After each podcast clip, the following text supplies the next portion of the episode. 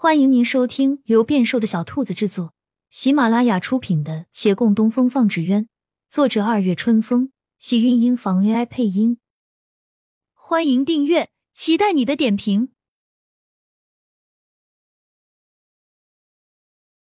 第三十四集。过了一会儿，见县城转身，朗声道：“今日到场之人皆有礼品发送，大家等会儿过来排队领礼品喽。”一个个来，不许挤。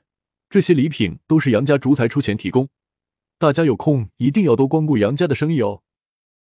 县城说罢，放眼看了看，没看到杨家人身影。杨连奇夫妻早已经离开，而杨连喜也在第二轮比赛半途中就离开了。他纳了个闷，得了，后面几句话白喊了。百姓们倒是一阵欢呼。他们大抵也自动忽略了后面几句话。有人过去排队，队伍冗长；也有人先选择在一旁玩耍等候。只是骆长青听他刻意强调杨家竹财，开始怀疑他方才说的公私分明的可信度了。他不语再在县令面前晃，决定打道回府。刚一转身，就见卢峰明蹦跳着跑过来，一脸新奇的看着他手中的蝴蝶，睁大眼睛问。洛姐姐，你们刚才好威风啊！我看红鸢方那只飞起来费了好大一番功夫，你这么小一只纸鸢，到底是怎样那么迅速就飞起来的？他将纸鸢递到他手里，笑道：“你要是喜欢这个，送给你了。走，回去我教你放。”谢谢洛姐姐，不过别回啊，我等着领礼品呢。就在这儿教我吧。那好吧。这儿的确地方比六度街大。他将线收拢，闭眼感受了一下风力。微型纸鸢只需要能吹动树叶的清风即可，而他这只因为做了凹槽的更改，可以在稍大一些的风力下放飞。眼下不是比赛，他静静等待片刻，直到风力合适了，他才把纸鸢举托起来，向上一抛，叫小风放线。小风放了线之后。便要朝着反方向狂奔，被他一把按住。不需要跑，它能飞起来。你若加大风的阻力，反而会破坏它的平衡。哦。小风连忙站定，只按照只是将手臂往后抬了抬。刚一抬，那蝴蝶就迅速上升。它现在正吃风，线可以放得快些。小风便迅速放线，火箭那蝴蝶趁着风力。嗖的一下就上去了，少年欣喜雀跃，不禁大笑起来。笑声引了不少人回望，有些人暗道一声“小傻子”，嘴角却不由往上勾。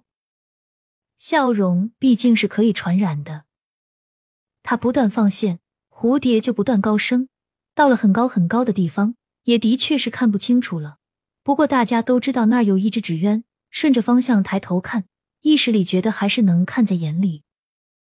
李大人在一众领礼品的百姓之中抬起头，望了望那纸鸢，仍旧紧蹙双眉，不苟言笑。但他低头时开了口：“大家不要着急，每个人都有，一个个来。”百姓们突然齐刷刷不出声了。惜字如金的李大人会说出这般叮嘱的话语，太破天荒了吧？他是被那只蝴蝶绕晕了头吗？赵大娘吭吭哧哧的从队列中挤出来，兴奋的打开礼品包装的绸袋，从里面掏出物品。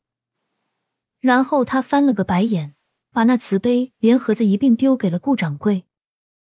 送你了，我又不喝茶，这玩意儿估计只有你喜欢。顾掌柜还真喜欢，毫不客气的接了过来，还没说话，看孟寻朝这边走来。他伸手要打招呼，却见那孟寻几乎没往他看。人家走到赵大娘面前，笑嘻嘻的问：“你女儿呢？怎么不见他人啊？”赵大娘本就心情不好，听此话更加不悦：“这儿没有女儿，有个女儿的娘。你若是再来打扰，女儿的娘可就赖上你了。到时候你跑都跑不掉。”不信试试看。孟寻打了个哆嗦，立马跑远。身后传来顾掌柜肆无忌惮的笑声，他被笑得面红耳赤，想去找二师哥诉苦。远远看陆凌在池边正与一众书生们高谈阔论，笑声爽朗，他赶紧折回头，转去找大师哥。大师哥站在师傅身边，双手负后，一会儿抬头看看纸鸢，一会儿看看师傅，嘴上是没笑，眼里却全都是笑意。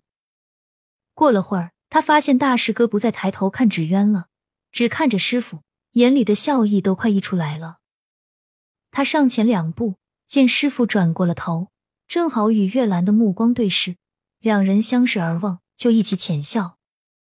往常他们也对视，但一般情况下，大师哥会很快挪过眼，并且会立即脸红。今日倒奇怪，他敢盯着师傅笑了，胆子变大了啊！孟寻瘪瘪嘴。今天我跟笑犯冲，还是自个儿玩吧。玩到天快黑，那边礼品发完了，百姓与官家们陆续散场。日暮晚归，明月初升，重阳节，暗香盈袖，应把酒黄昏后。亲亲小耳朵们，本集精彩内容就到这里了，下集更精彩，记得关注、点赞、收藏三连哦，爱你。